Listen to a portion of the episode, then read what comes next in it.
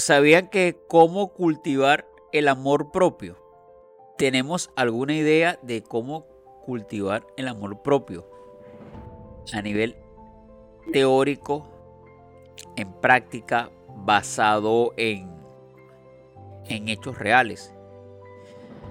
La primera opción o la primera virtud que debería ser el amor propio, que es la primera y la principal, es conócete.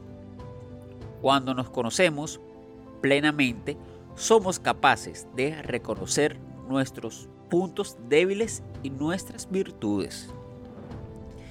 Tenemos que conocernos para saber cuáles son nuestros puntos más débiles, determinarlos para irlos eliminando, para así darle, empezar con el paso de amor propio. Lo otro sería como respétate. tenemos que respetarnos nosotros mismos. Eso también va con el amor propio. Debemos, debemos considerar que somos un ser valioso. Pero no que si me voy a considerar que soy un ser valioso no quiere decir que tenga que tener esa parte narcisista. Porque ahorita te dice que, que tú eres un ser valioso, pero para que dejes salir esa parte narcisista que la, nosotros no queremos. Porque la parte narcisista, cuando se habla de ser valioso, es como una parte egoísta, que tenemos que ser apáticos con las personas.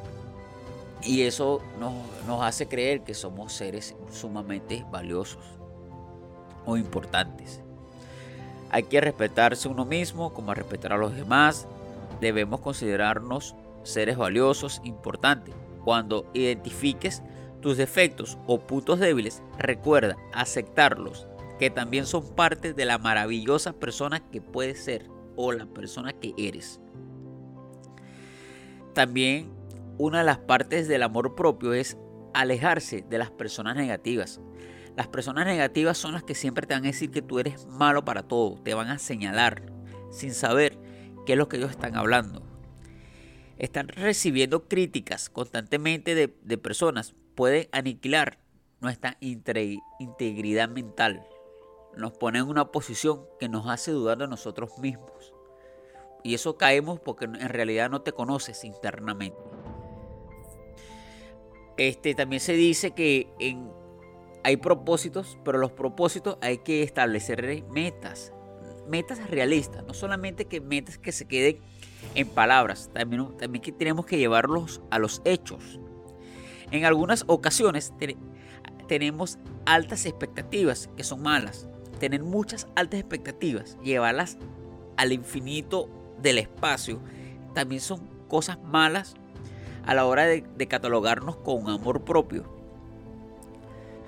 Hay que tratar las, eh, las altas expectativas con mucho respeto a algo o a alguien.